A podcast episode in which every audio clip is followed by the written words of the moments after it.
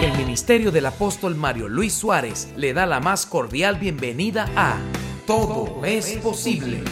Un tiempo de impartición del poderoso mensaje de la palabra de Dios que conectará su vida a una nueva dimensión de fe, milagros, revelación profética y edificación. Todo es posible con el apóstol Mario Luis Suárez, predicador, escritor, licenciado en teología y comunicación social. Bienvenidos una vez más a Todo es posible. Hebreos capítulo 4 versículo 16. Dice la Biblia, acerquémonos pues confiadamente al trono de la gracia para alcanzar misericordia y hallar gracia para el oportuno socorro. Amén. Diga conmigo, para hallar gracia para el oportuno socorro. Yo quisiera comenzar con estas últimas palabras. El oportuno socorro. Hay momentos en los cuales nosotros necesitamos el oportuno socorro. ¿Qué es el oportuno socorro? Son esos momentos en los cuales tú tienes necesidad de una respuesta inmediata, de una respuesta a algo. Necesitas ayuda y necesitas que la ayuda llegue a tiempo. Eso es el oportuno socorro. Pero hay cosas que hemos perdido a lo largo de nuestro caminar, a lo largo de nuestra vida. Hay cosas que se nos perdieron en el camino, porque el socorro la ayuda no vino oportunamente. Ahora, lo que nosotros debemos preguntarnos en esta mañana es cómo hacemos para que la ayuda divina venga oportunamente. Porque Dios quiere ayudarnos. Y hay respuestas que las necesitamos para un tiempo específico, pero hay momentos en los cuales esa respuesta no llega. Y nos frustramos y a veces le echamos la culpa a Dios de que Dios no me escuchó, de que Dios no me ama. Y hasta llegamos a renegar y a tratar de, de vivir en una negación. Dios no existe o es mentira o no sé por qué a mí no me suceden las cosas. Pero desde hace algún tiempo yo he estado observando que en la Biblia, la palabra de Dios, no sé si es por nuestra mala formación, por nuestra poca información, pero he visto que hay cosas en la Biblia a las cuales nosotros no accedemos porque sencillamente no las conocemos no sabemos cómo opera o cómo funciona. Tenemos unas promesas tan gloriosas. Tenemos una palabra tan poderosa. Hay unas promesas que son para nosotros las riquezas que Dios nos ha entregado. Nosotros estamos en un nuevo pacto. Toda la obra de Jesucristo en la cruz tiene razón y tiene sentido solamente si nosotros entendemos lo que es el nuevo pacto en el cual nosotros estamos. Diga conmigo, un nuevo pacto. En ese pacto hay promesas que Dios nos las entrega, que son mejores que las promesas de los antiguos. ¿Quiénes son los antiguos? Los que vivieron antes de la obra de Jesús en la cruz. En los tiempos antiguos había una manera de acercarse a Dios, pero en el nuevo pacto todo, todo cambia. En el antiguo pacto usted era una criatura de Dios. En el nuevo pacto usted es hecho hijo de Dios. En el antiguo pacto usted era un pecador que necesitaba que cada año se le perdonaran los pecados. En el nuevo pacto ya usted no es pecador, usted es hecho justo por la justicia de Cristo. Ya usted no es pecador porque el pecado le fue quitado cuando usted recibió a Cristo. En el antiguo pacto, las bendiciones venían a usted bajo ciertas condiciones. Usted tenía que hacer cosas para tener derecho a que la bendición viniera. En el nuevo pacto usted no tiene que hacer nada. Usted lo único que tiene que hacer es creer y solo por creer, sin obras, sin hacer promesas, sin ponerse a hacer una procesión de rodillas o prometerle a Dios, si tú me das esto, yo te voy a hacer esto o aquello. En el nuevo pacto, todas las bendiciones vienen a usted porque la fe te da el derecho no las obras, sino el creer. En el antiguo pacto usted tenía que hacer algo. Aquí no tiene que hacer nada en el nuevo pacto. En el antiguo pacto usted tenía un Dios altísimo. En el nuevo pacto usted tiene un Padre. Amén. Entonces es diferente tener un Dios por allá en lo alto que a que ese Dios ahora sea tu Padre. En el antiguo pacto usted tenía promesas, pero en el nuevo pacto usted tiene herencia. Entonces es muy distinto vivir en el antiguo pacto que en el nuevo pacto. El problema es que muchas veces, por nuestra ignorancia, nuestro desconocimiento, nosotros estamos viviendo en el nuevo pacto con una mentalidad del antiguo pacto. Y una de las cosas que nosotros nunca hemos podido entender bien hasta que el Señor nos las revela, es que en el nuevo pacto hay un trono. Diga conmigo, hay un trono en el cielo. O sea, el mismo Dios que es tu Padre, también es el juez que está sentado en el trono. Y hay cosas a las que usted accede a Dios porque Dios es tu papá. Y hay otras cosas a las que usted accede a través del trono. Y sabe, es aquí donde la Biblia nos enseña unos principios muy fuertes y muy poderosos. Porque yo como su papá, si yo, si yo fuese su papá, yo puedo darle a usted ciertas cosas.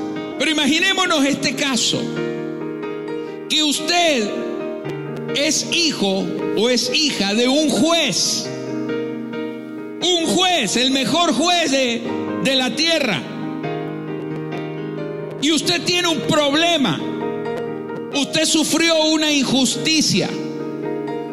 Usted puede acercarse a la casa de su papá, meterse en la habitación de su papá, llorar en la cama de su papá, contarle el problema a su papá, decirle a su papá todo lo que le hicieron en una relación de intimidad, estoy seguro que tu papá te va a creer. Pero cuando usted le diga a su papá, papá, tú tienes que hacer que ese hombre me devuelva lo que me robó, o tienes que hacer que, que haya justicia. Su papá que es juez le va a decir, te voy a ayudar, pero tú tienes que ir a un juicio. Porque este problema no es sentimental. Este problema no es emocional. Este problema es legal. Y lo legal tú no lo puedes resolver en la habitación de tu papá, que es el juez. Él es juez y es tu papá, pero no se resuelve en esa instancia. Tienes que ir al lugar correcto, a la instancia correcta. Tienes que ir al tribunal y tienes que formalizar tu queja. Tú no puedes presentarte con lágrimas delante del juez, ni puedes llegar al juzgado diciéndole al juez, papá, él fue el que me robó. Porque tienes que utilizar el lenguaje correcto. Tienes que utilizar el mecanismo correcto. Tienes que ir a la instancia correcta. Porque tú no estás ante tu papá ahora, estás delante de un juez en un juicio. Yo les leí un versículo que dice, acerquémonos pues confiadamente al trono de la gracia para alcanzar misericordia y hallar gracia para el oportuno socorro. Resulta que el oportuno socorro lo hemos estado buscando con lágrimas y en la intimidad con Dios, pero nunca hemos tenido una mentalidad de que en el nuevo pacto hay cosas que no funcionan por sentimientos, sino por la legalidad que tú tienes delante de Dios. Hay cosas que se pierden por desconocimiento. Hay cosas que perdemos porque estamos esperando sentimentalmente que Dios nos ayude, pero el oportuno socorro no ocurre en el cuarto de papá, sino acerquémonos pues confiadamente a dónde? al trono, porque en un reino, el trono donde el rey reina es el mismo tribunal donde el juez ejerce, porque el rey es el juez. Dios es tu papá, es tu Señor, es tu rey, pero también es tu juez, que te va a hacer justicia cuando usted se acerca al juez, la Biblia dice, acérquese confiadamente. Diga conmigo, confiadamente. Porque hay un derecho que te asiste. Hay una legalidad a tu alrededor que te asiste. Tú no vas a ir como iban los antiguos, que los antiguos iban desconfiadamente a la presencia de Dios. Ellos sabían que podían llegar, pero no sabían si podían salir vivos.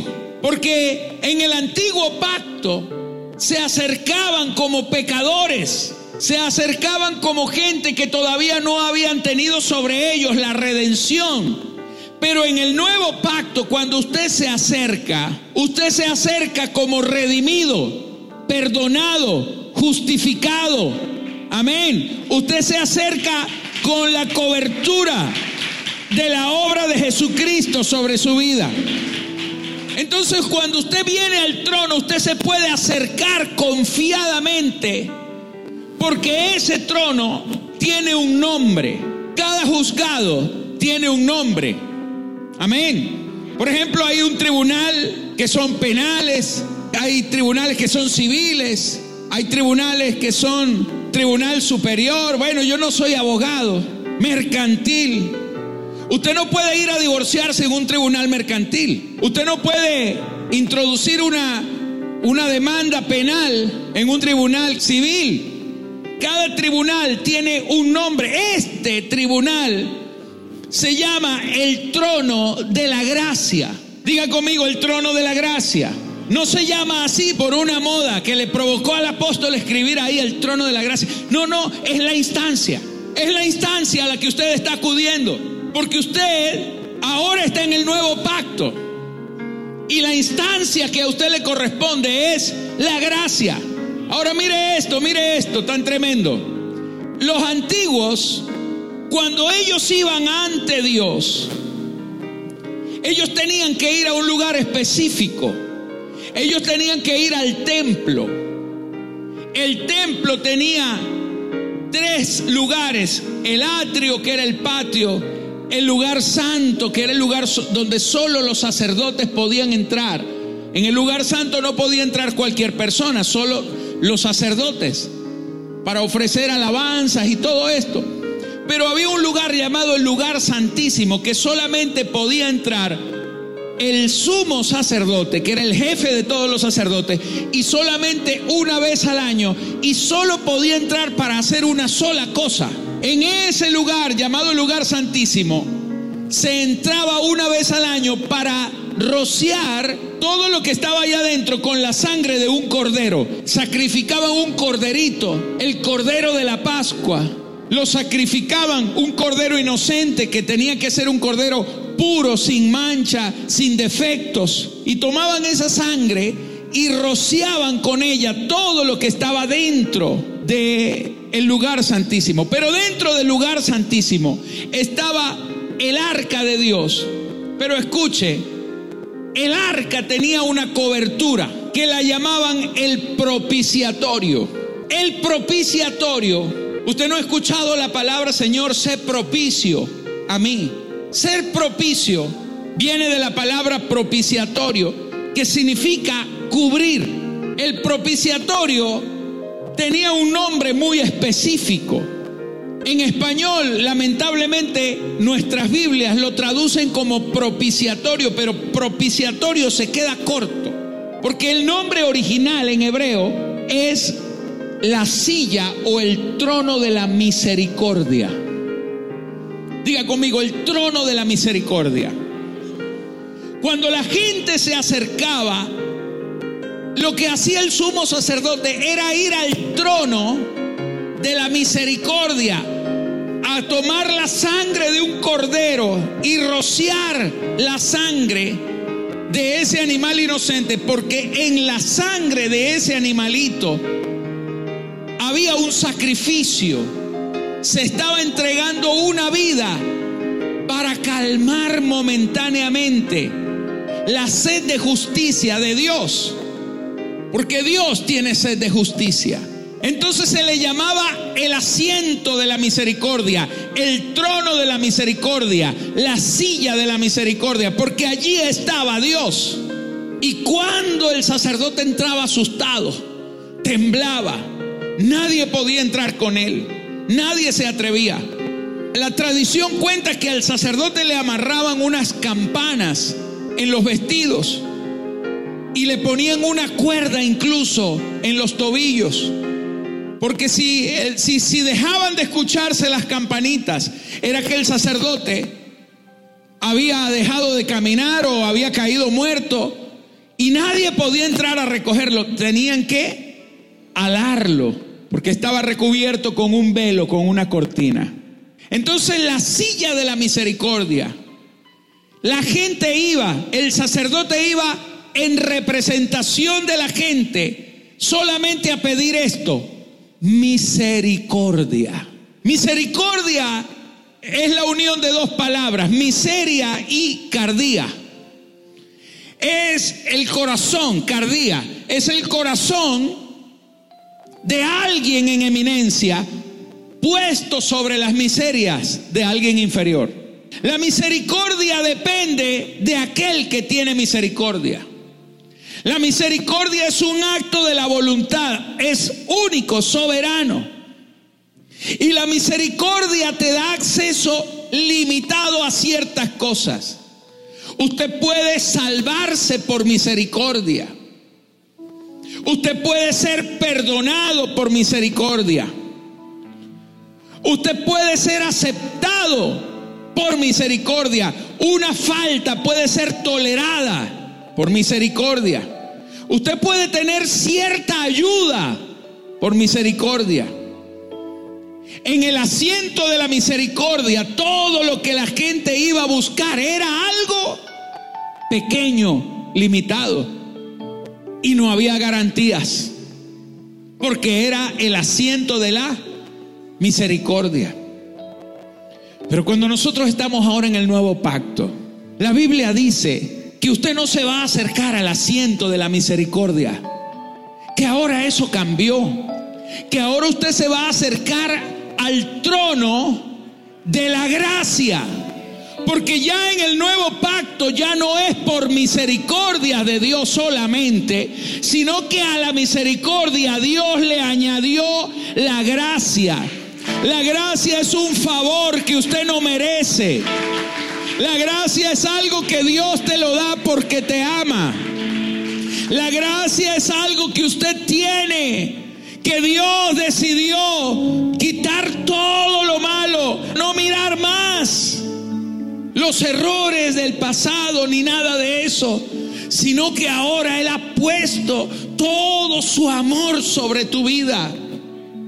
decidió convertirte ahora en un hijo suyo, decidió entregarte una herencia, decidió aceptar la obra que Jesús hizo y hacerla válida por ti.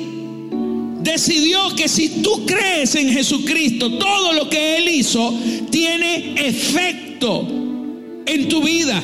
Eso se llama gracia. En la gracia usted no muere. En la gracia hay más de lo que usted necesita. Por eso la Biblia dice, acercaos pues confiadamente, porque tú sabes que en la gracia tú no te vas a morir. Que en la gracia Dios no te va a fallar. Que tú te estás acercando a la presencia de un Dios que te ama, que es tu Padre, que es tu juez, para, dice, alcanzar misericordia y hallar gracia. Usted alcanza misericordia, pero también haya gracia para el oportuno socorro.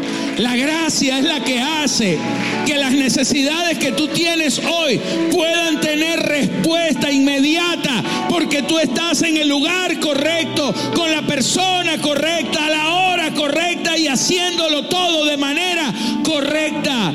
Hay bendición garantizada sobre tu vida.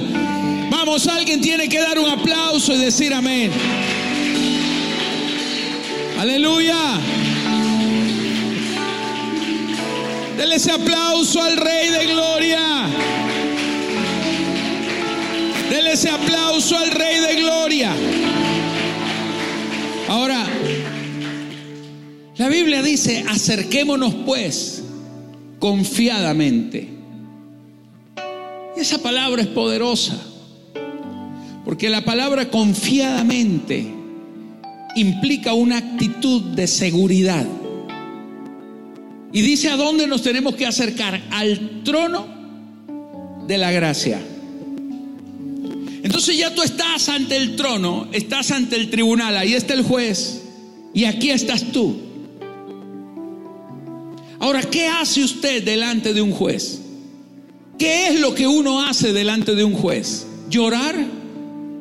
¿Qué hace uno delante de un juez? ¿Para qué alguien va delante de un juez? Delante de un juez se va a establecer una demanda de algo. Yo voy ante un juez a exigir justicia acerca de alguna cosa, es decir, a exigir un derecho. Cuando usted va ante un juez, hay dos acciones que se pueden emprender, una demanda o una querella. En la demanda usted no es parte del problema. Usted está demandando algo, pero usted no, no es elemento. Pero en una querella es porque usted es afectado. Usted es parte del problema. Una querella se presenta cuando, por ejemplo, a usted le violaron un derecho y usted es parte afectada.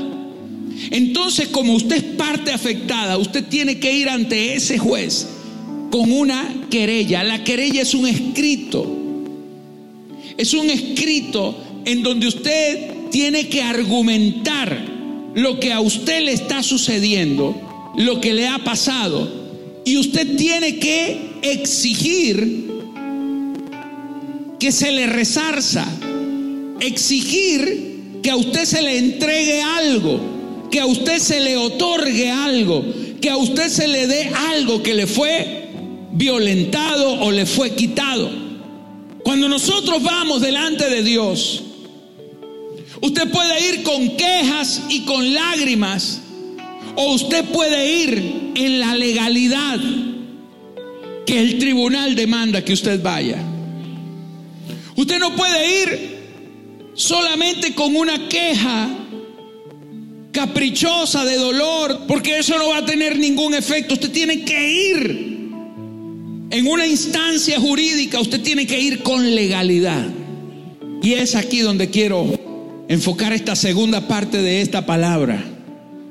Porque lo único, lo único que a ti te puede asistir ante el trono de Dios es la fe. Cuando usted va delante de un juez, usted tiene que introducir unos elementos que se llaman las pruebas. Diga conmigo las pruebas. Una prueba, una prueba es lo que va a convencer al juez de que usted tiene la razón. Si no hay pruebas, no hay nada. Usted pudo haber tenido algo que le afectó, que alguien le hizo daño. Pero cuando usted va ante el juez, usted puede contarle y el juez te puede decir, ok, está bien, yo, yo te creo, pero necesito algo sustancial, necesito una prueba. Ahora yo quiero que usted lea Hebreos capítulo 11 y quiero que lea los tres primeros versículos, pero no los lea con el sentido religioso que siempre le hemos dado. Vamos a leerlo como si fuéramos abogados. Dice, es pues la fe, la certeza de lo que se espera, la convicción de lo que no se ve, porque por ella alcanzaron buen testimonio. ¿Los qué? Los antiguos. Todos los que lograron algo en el antiguo pacto no lograron nada por la vía de las obras. Los que lograron algo en el antiguo pacto tuvieron que echar mano de la fe también. Ahora dice aquí la escritura que por medio de la fe ellos alcanzaron buen testimonio. ¿Qué es un testimonio? La palabra testimonio es la palabra prueba, la prueba. Es un testigo. Son testigos presenciales en un juicio. Son los que dan fe. Porque en una prueba jurídica, y, no quiero entrar en mucho detalle, solamente sígame ahí en sus pensamientos, nada más para que, para que pueda entenderme lo que, lo que en esta mañana le quiero decir. En, los procesos judiciales los jueces necesitan pruebas. Y la prueba es algo que yo presento, un escrito, son argumentos escritos que yo presento delante del juez. Pero la prueba tiene tres elementos. Una prueba jurídica tiene tres elementos. El primero de ellos es el medio de la prueba. Por ejemplo, una huella dactilar, una prueba de ADN, un testigo presencial. Ese es el medio. Lo que usted desea probar, usted necesita un medio para decir de qué se trata. O sea, ¿cómo sé yo que el ladrón estuvo ahí? Porque ahí están las huellas.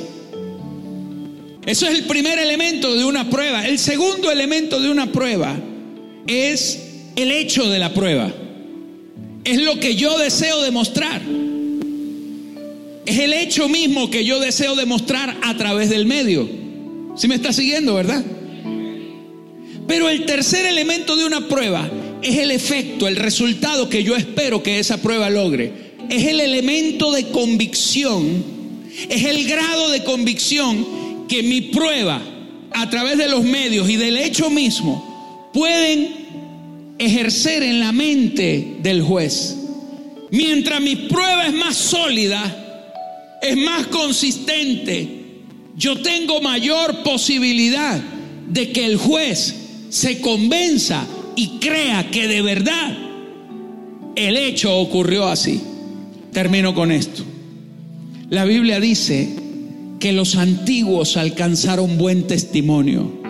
Cuando ellos se presentaban delante de Dios, ellos no se presentaron solamente con cosas allí en su corazón, con deseos, con lágrimas. Ellos fueron testigos, ellos presentaron, presentaron sus argumentos delante del Señor. Ellos dice aquí la escritura que presentaron las pruebas, pero la Biblia dice que la fe es la certeza de lo que se espera y es la convicción de lo que no se ve. Escuche, la palabra certeza significa la sustancia. La fe es la sustancia, la fe es el argumento que tú le das al Señor. La fe tuya es el elemento que hace que Dios se convenza de que tú estás en lo cierto, de que Él tiene que obrar en tu favor. Cuando tú tienes una fe inquebrantable, Dios dice, tengo todos los elementos de prueba, tengo todos los medios, tengo todo, todo aquello que este hombre que esta mujer necesita para que el milagro ocurra. Cuando tú no tienes fe, no tienes elementos probatorios.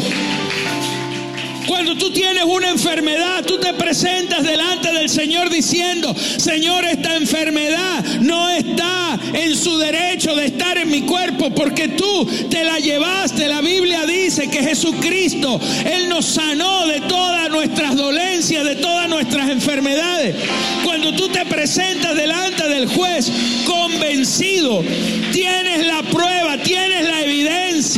Tú dices, Señor, ahí está. El médico dijo que tenía cáncer, pero tú dices en tu palabra que yo estoy sano y yo creo que estoy sano. La fe da convicción, la fe convence al juez, la fe dice, esta es la sustancia, es la certeza y es la convicción de lo que no se ve. Diga conmigo, la fe es la convicción de lo que no se ve. Esta palabra es poderosa porque la palabra convicción, señores, es precisamente el tercer elemento de una prueba. Es lo que yo pretendo hacer a través de mi comparecencia delante de Dios.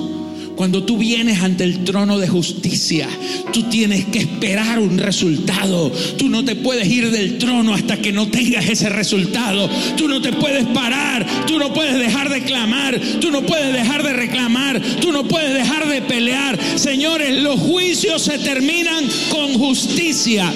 Los juicios no se terminan por desistir. Hay juicios que se pierden por desistir. Hay juicios que se pierden porque la gente no perseveró. Pero la fe te da el elemento para que todo lo que se ve sea hecho de lo que no se ve. Usted tiene que tener su mirada puesta en el Señor. Usted no puede bajar las manos, usted no puede bajar la guardia. La fe te da la seguridad de que viene, que viene, que viene tu respuesta. Dios no te va a dejar sin respuesta. La fe es lo único que va a convencer a Dios. La fe son tus pruebas. La fe es el hecho mismo de lo que esperas. La fe le dice al juez lo que tú estás esperando. Cuando usted tiene fe, usted sabe lo que espera. La fe dice, yo estoy sano. La fe dice, yo me levanto La fe dice, yo no pierdo mi casa, yo no pierdo mi matrimonio. La fe dice, el dinero viene. La fe dice, esa casa será mía, ese terreno será mío. La fe dice, aunque aquí haya crisis, mis cuentas estarán llenas, mi nevera tendrá comida. Sustancia, dígale que está a su lado. Si no tienes fe, no tienes sustancia, no tienes elementos para convencer al juez de que tú tienes la razón. La fe te da la razón. Donde hay fe, no hay diablo que te acuse. Porque la fe es tu prueba. Tremendo esto. Mira lo que dice la Biblia en el capítulo 12. Hebreos capítulo 12. Por tanto nosotros también, levante sus manos a los cielos, diga conmigo, por tanto nosotros también, teniendo en derredor nuestro tan grande nube de testigos, un juicio es público, Los juicios no son privados en una habitación privada, los juicios son públicos.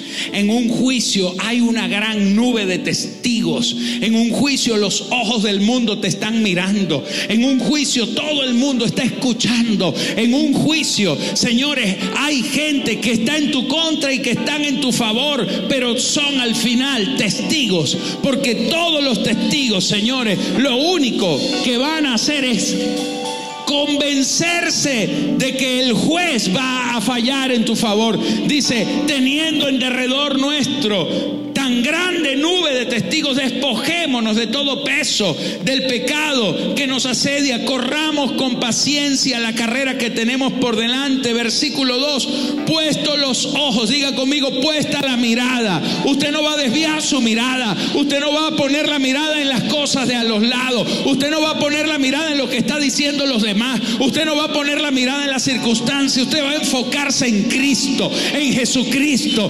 porque Él tiene algo para ti.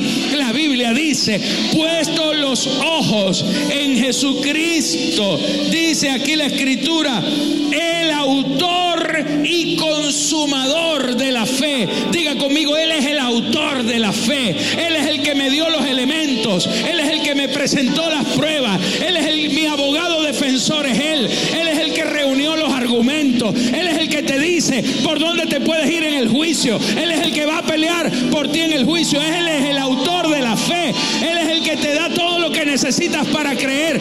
Pero también Él es el consumador de la fe. Él es el que empieza todo y Él es el que termina todo. Si Él lo dijo en un principio, al final Él terminará de hacerlo en tu vida.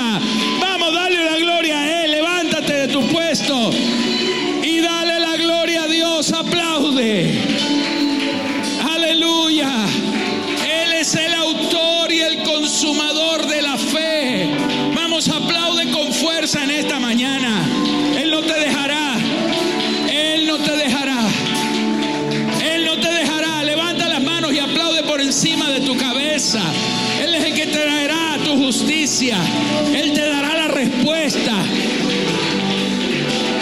Tienes que llegar hasta el final. Puesto los ojos en Él.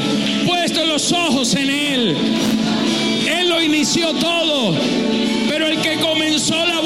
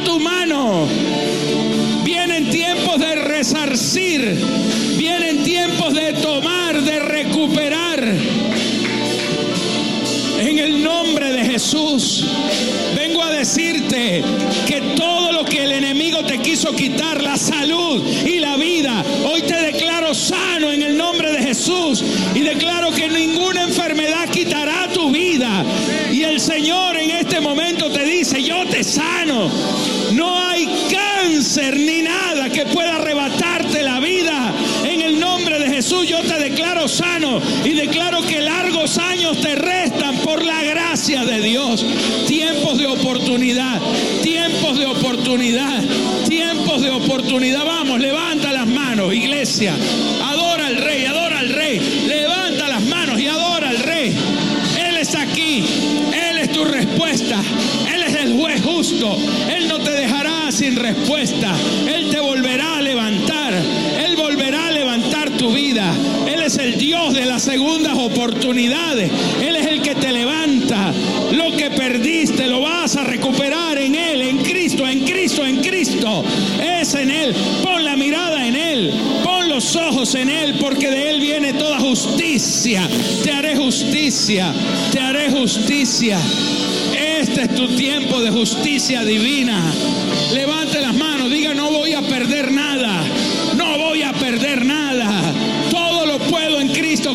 fortalece. Él es mi Dios. Estoy confiado en el trono de la gracia. Porque en el trono de la gracia la fe me da acceso. Por la fe, por la fe, por la fe en Cristo, en Cristo. Aleluya. Apláudele al Rey. Te amo, Señor. Te amo, Jesús.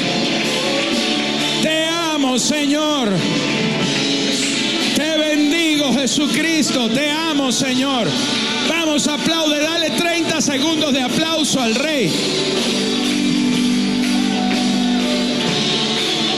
Te voy a invitar esta mañana a que te presentes delante del trono. Si usted tiene hoy una querella delante de Dios, si hoy tienes algo, una demanda en ese tribunal, te invito a que te acerques aquí adelante. Yo no sé cuál es el milagro que tú estás esperando, pero viene oportuno socorro. Si tú estás esperando el oportuno socorro, ven, corre aquí adelante y acércate, levanta las manos y empieza allí a clamar. Empieza a clamar. Tú estás ahora delante del tribunal. Dígale al Señor, Señor, en esta mañana presento delante de ti como juez. Tú eres el juez de mi vida. Tú eres el juez de toda justicia. Hoy me presento delante de ti. Hoy, Señor, pongo mi querella. Pongo mi querella.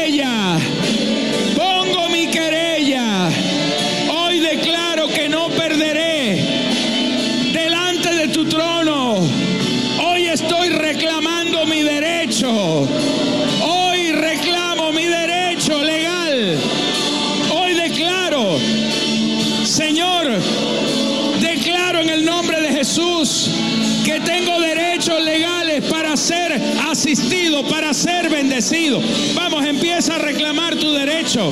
Empieza a reclamar tu derecho. Si estás enfermo, si estás enfermo, declara tu sanidad. Si perdiste algo, declara que el Señor te lo devolverá. Reclama tu herencia.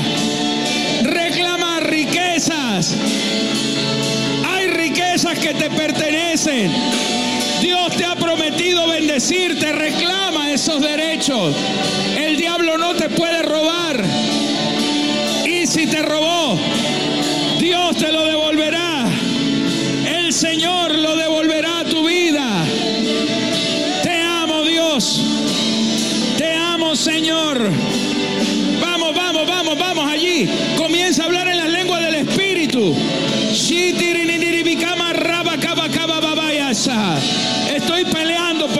Derecho legal.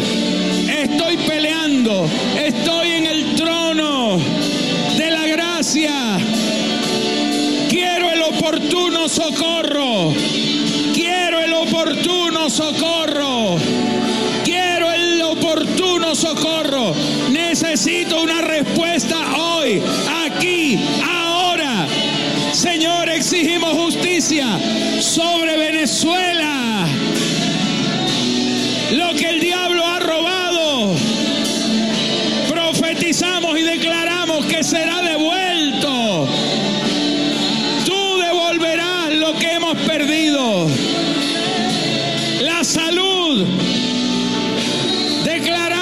Somos sanos. Soy sano, dígalo, soy sano. Si perdiste dinero, si perdiste algo, decláralo en el nombre de Jesús. Escucha, si estás esperando una respuesta de Dios, si Dios te habló que te bendeciría, que te daría casa, que te daría carro, que te daría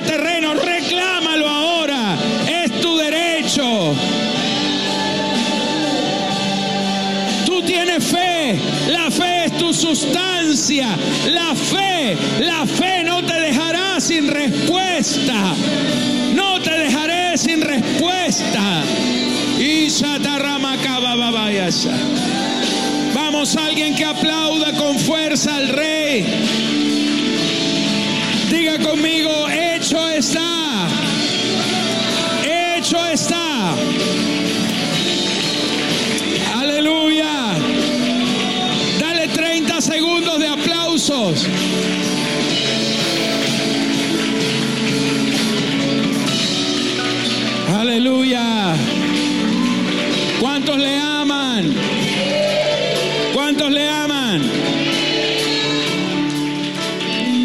tus manos a los cielos esta mañana, solo dale gracias a Dios.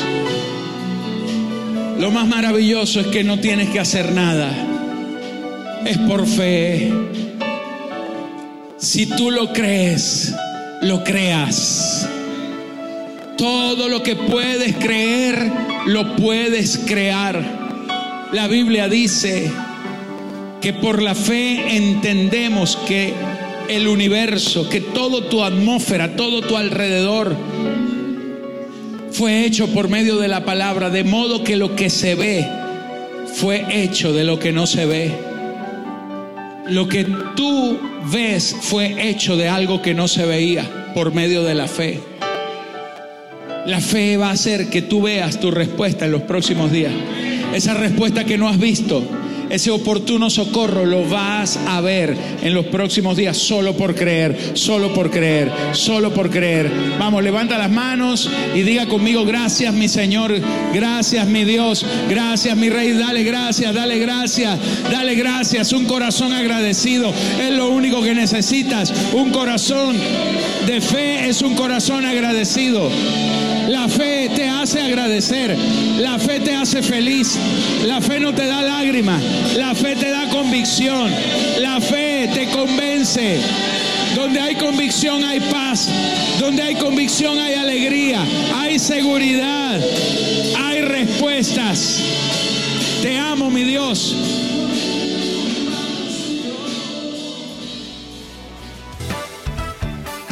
Gracias por haber permanecido hasta el final de Todo es posible con el apóstol Mario Luis Suárez.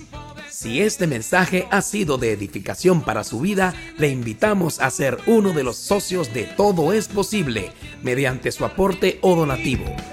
Para ello, usted puede enviar su ofrenda a través de nuestras plataformas disponibles, Zelle, Cash App o PayPal, utilizando en cualquiera de ellas el siguiente email mi ofrenda de fe arroba gmail.com. Dios multiplicará su semilla con abundantes bendiciones. Muchísimas gracias.